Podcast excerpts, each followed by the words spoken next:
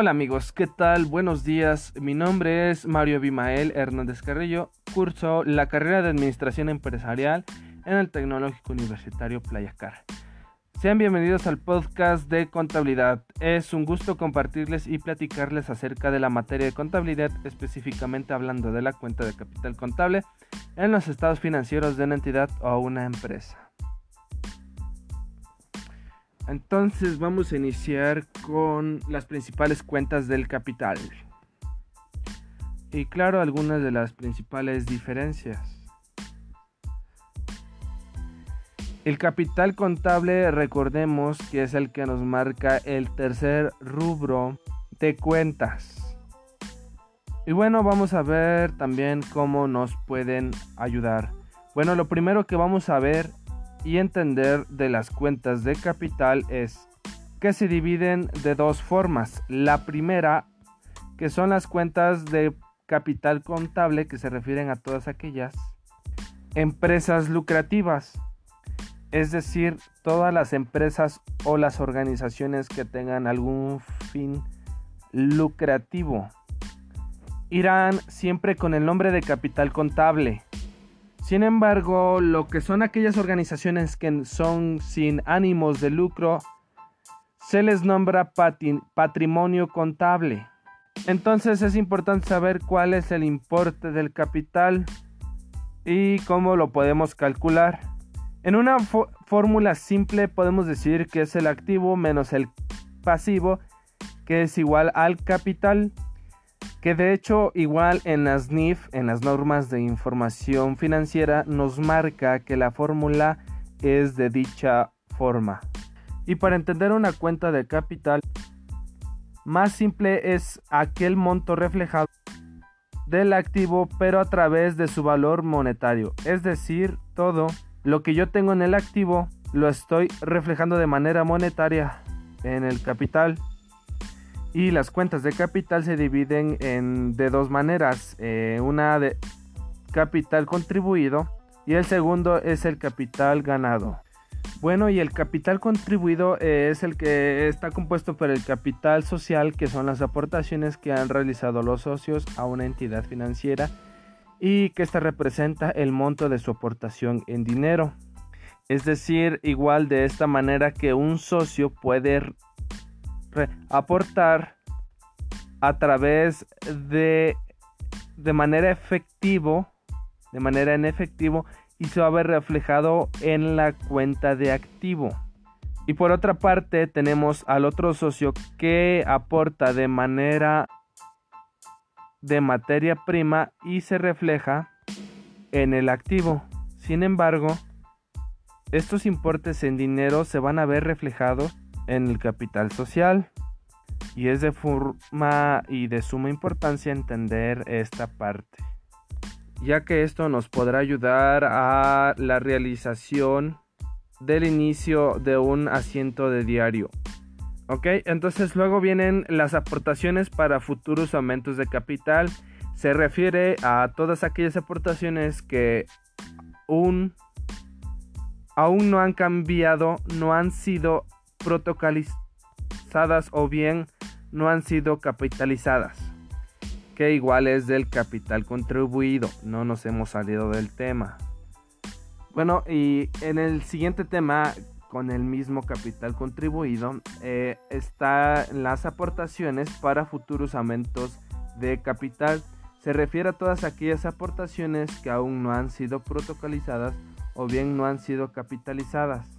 Sabemos que cuando se inicia una empresa, todas esas aportaciones que realizan los socios, los accionistas, sea bien a través de dinero o de, o de materia prima, todo esto queda totalmente asentado en algo que se llama en una acta constitutiva, ya que cuando un socio quiere agregar algún activo a la empresa, se hace una acta un acta de asamblea. Entonces esto se hace para que sean reconocidas como parte del capital.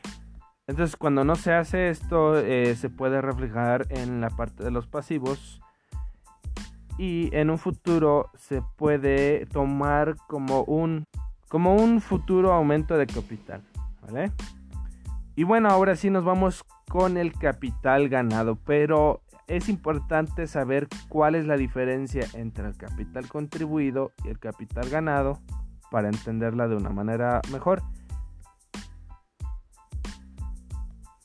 Y bueno, el capital contribuido es todo lo que los socios han contribuido o han aportado para, para que prácticamente una empresa pueda iniciar operaciones.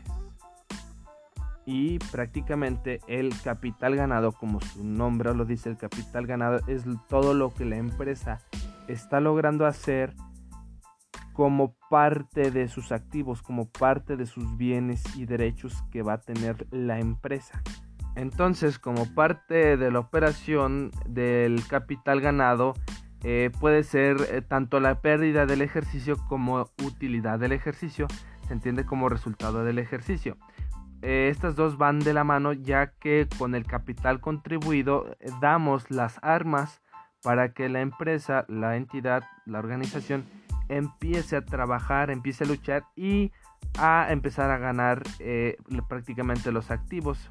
Y este es el resultado final que ha logrado la entidad financiera en sus operaciones capital ganado. Entonces por eso se le llama capital ganado, porque aquí se representa todo lo que la empresa prácticamente ha ganado, valga la redundancia, pues a través de sus operaciones. Bueno, y que obviamente después viene una cuenta eh, que es llamada resultados de ejercicios anteriores, que son prácticamente las ganancias o pérdidas que se ha venido teniendo en una entidad financiera a lo largo de su constitución y que realmente se ve reflejado en un balance general al final como tal resultado de ejercicios anteriores.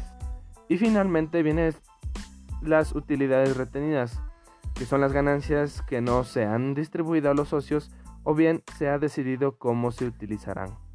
Bueno, y pues por eso sabemos prácticamente que una empresa tiene que tener utilidades, si no, no sería empresa. Eh, a eso es lo que se le llama las utilidades retenidas y mucha mente. Los socios no saben qué hacer con sus utilidades. En muchas ocasiones eh, la empresa los vuelve a utilizar como reinversiones a esas mismas utilidades o ya depende de qué se decida con esas utilidades si se utiliza para reinversiones, como ya bien habíamos dicho, o para compra de bienes con necesidades que tenga la empresa que carezca.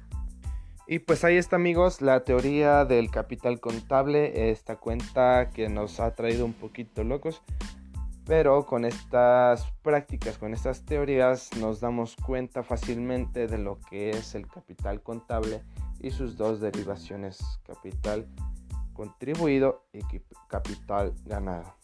Ok amigos, esto ha sido todo. Espero les haya gustado este podcast. Nos vemos en la próxima.